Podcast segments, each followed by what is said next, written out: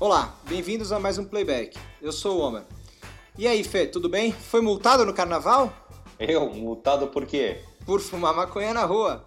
Ah, não. É projeto. É só projeto ainda. E tomara que continue assim. O Bruno Covas, nosso prefeito, teve a brilhante ideia de multar malandro que fuma maconha ou crack em local público. Eu tô ofendidíssimo de cogitarem um projeto de lei em que o consumo da maconha e o crack estejam lado a lado. Bom, não tem pontos na carteira, mas de quanto é essa multa? Porra, 500 pau, cara. Fala sério. Vai faltar fiscal na próxima marcha da maconha. A maconha nem legalizada é e o cara já quer fazer a indústria da multa. É, buscando a arrecadação pelo caminho errado. Bom, a gente sempre lembra que a gente está no Twitter, arroba playbackpodcast, no Facebook e no site playbackpodcast.com, onde você pega todos os links, as dicas mencionadas no programa e pode fazer download dos episódios. O Playback está disponível nas plataformas do Google Podcast, no Spotify e finalmente no iTunes, ou seja, no seu iPhone. Obrigado, Apple.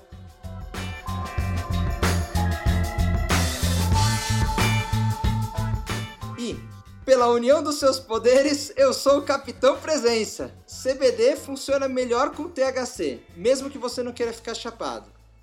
Olha, essa é uma matéria bem legal que foi publicada no Leafly em 12 de fevereiro desse ano. Vou tentar dar uma resumida aqui, mas o link você encontra no descritivo desse episódio. A melhor ciência disponível atualmente parece não deixar dúvidas. Os compostos presentes na maconha possuem o seu melhor efeito quando são usados de forma combinada e não isolada. Essa planta que é sagrada para alguns é mesmo incrível em toda a sua essência e principalmente no seu conjunto da obra. E por isso as preparações que são feitas a partir das plantas inteiras de maconha são muito superiores aos compostos isolados. É, parece que há uma complexa, a complexa mistura de canabidinoides, terpenos, flavonoides da planta interagem sinergicamente e com isso criam uma ação combinada que melhora os efeitos terapêuticos um do outro. Um estudo que foi conduzido no California Pacific Medical Center em São Francisco descobriu inclusive que a combinação de THC e CBD produz efeitos antitumorais mais potentes quando testado em linhagens de células de câncer cerebral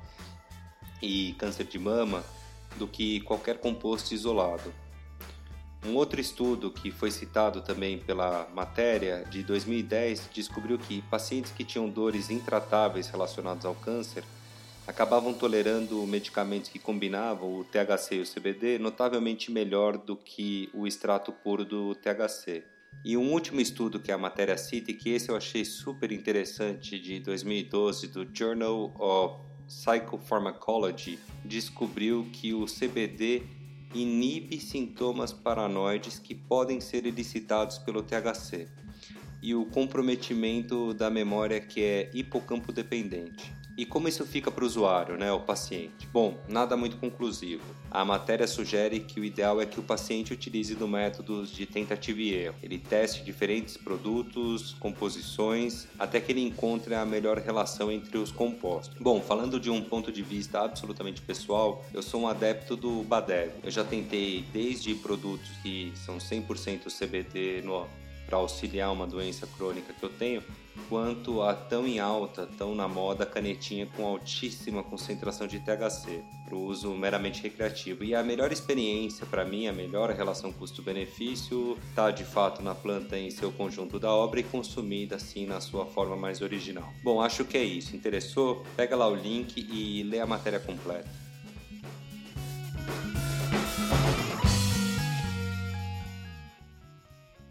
Falar agora de um movimento, não sei se dá para chamar assim, mas uma série de manifestações que estão acontecendo relacionando o skate e a maconha.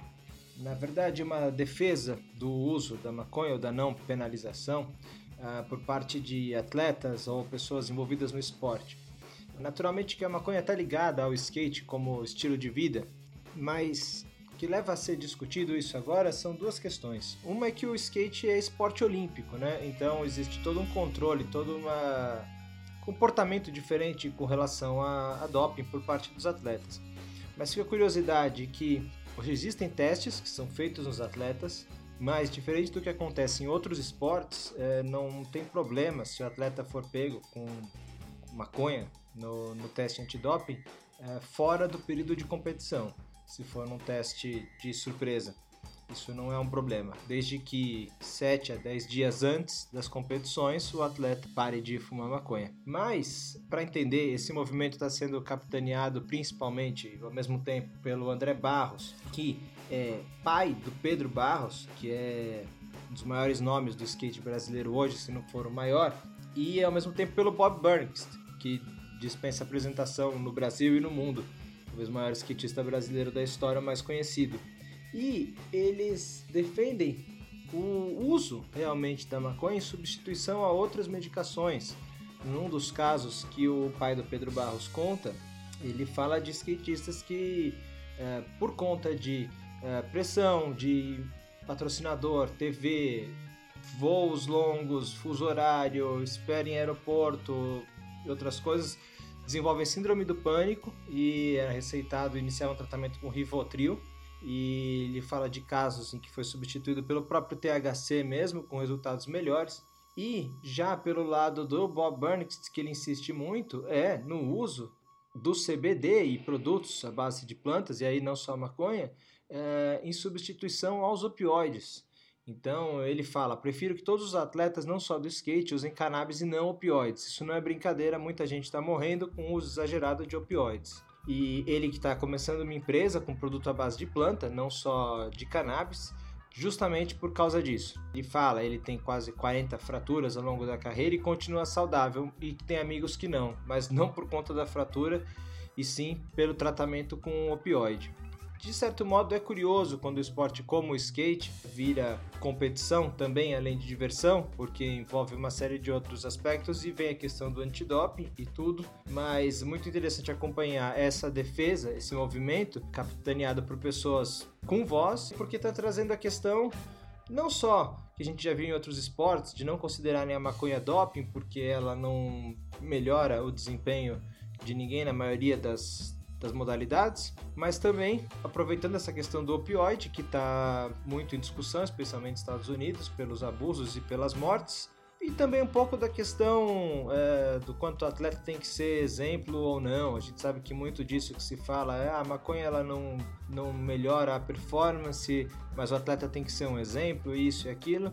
Enfim, dá para ter uma discussão muito mais madura sobre isso, mas de qualquer forma é louvável que pessoas que estão em atividade ou que têm exposição, que têm contrato com patrocinadores ou que estão gerenciando carreiras, venham a público não só manifestar uma opinião numa notinha de rodapé, mas realmente levantar a bandeira, jogar luz para questões mais complicadas, como dos, dos opioides, e trazer para discussão. Fazendo justiça, a gente sabe que não são só esses dois nomes, tem uma série de atletas dentro e fora do skate defendendo a causa, mas é que recentemente esses foram dois nomes que se manifestaram com bastante repercussão.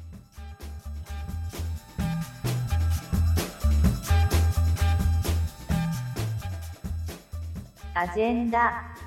Passando a agenda, então, dia 23, sábado agora, às 14 horas, tem a reunião aberta Maconha e Família com Padre Ticão.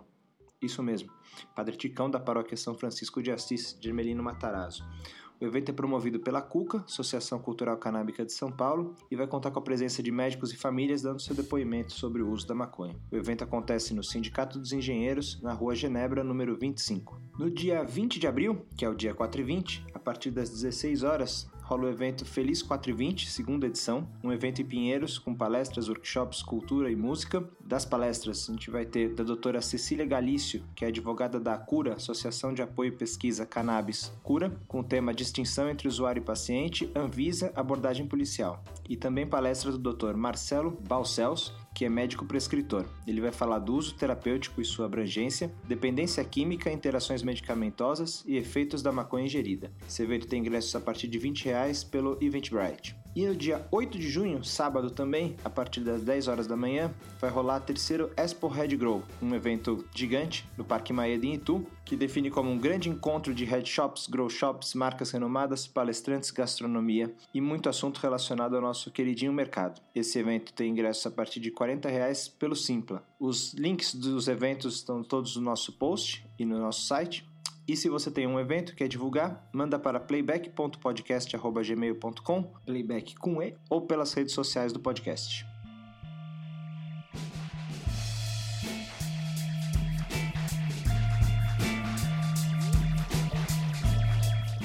Caldo de Cultura. E antes da gente passar para as dicas culturais propriamente, contar aqui uma história, um caos no mínimo divertido envolvendo o Evandro Mesquita e o Bob Marley. Essa foi uma história que ele contou numa entrevista para Mônica Bergamo na Folha no fim do ano passado. E conta do dia em que ele fumou maconha com Bob Marley. O mais fácil aqui é deixar nas palavras do próprio Evandro Mesquita. Tava na praia com o Paulo César Lima, quem não sabe é o Paulo César Caju, que jogou a Copa do Mundo de 70 e é uma figuraça. A Regina Casé e a Patrícia Travasso.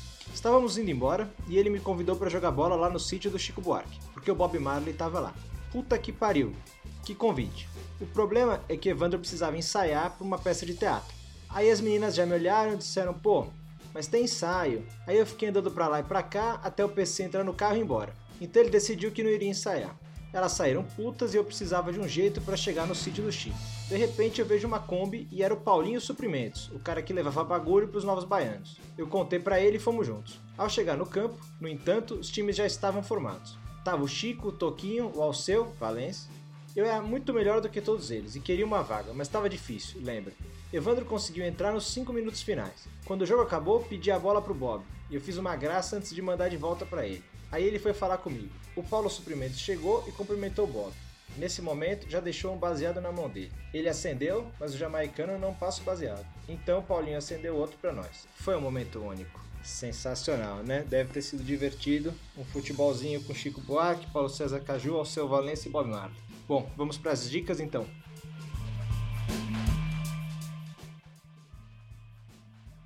Vou indicar um filme que é o Super Jaime de 2007 filme dirigido pelo Michael Bleeden, mas protagonizado pelo comediante Doug Benson.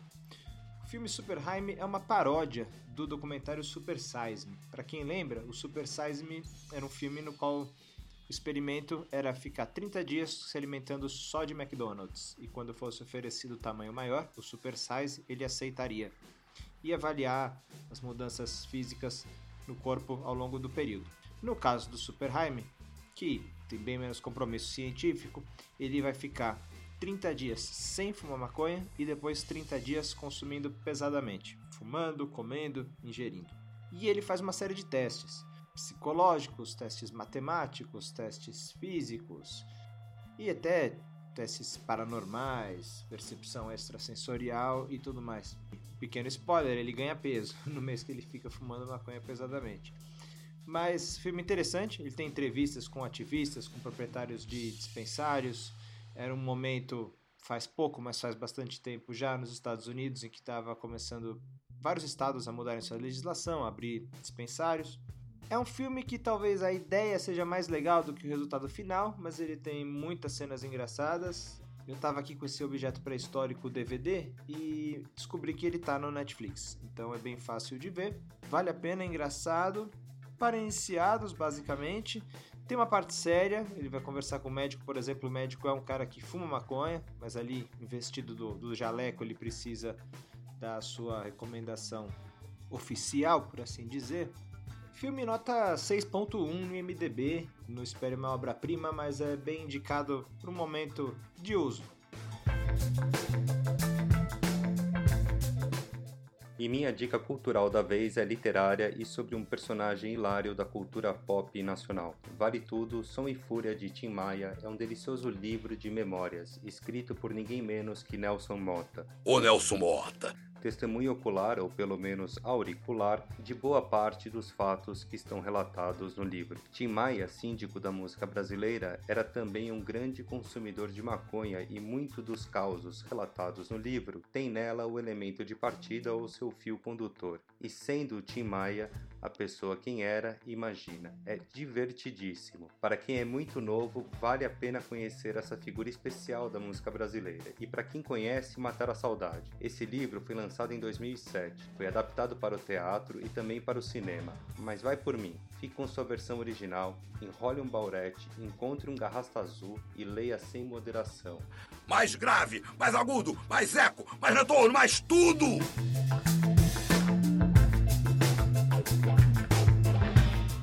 Dica de som do programa de hoje é brasileira, pois afinal nossos músicos também gostam e muito de falar sobre a erva. A música escolhida foi de uma época onde era necessário usar metáforas para driblar a censura na época da ditadura, quando queria se falar sobre maconha, sexo e outros temas mais progressistas. Muitos conheceram essa música pelo Rapa, mas na verdade ela é de Jardim Macalé e William Salomão e eternizada pela voz da Gal. Vapor Barato possui algum desses dribles que pode se entender como referências à erva. Minha Honey Baby, Minha Obsessão e Vou Tomar Aquele Velho Navio são para muitos uma alusão à maconha, nunca confirmada 100% pelos autores. O fato é que a música se tornou um hino dos maconheiros que frequentavam o Pier de Ipanema e outros locais em que se falava contra o governo na época da ditadura. Senta aí, acenda um, escute esse som e tire suas conclusões.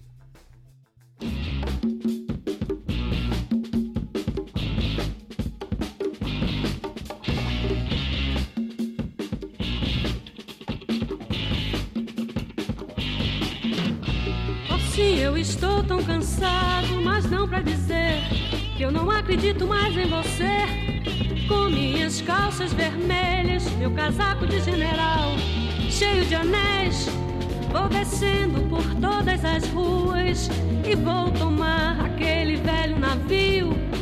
Eu não preciso de muito dinheiro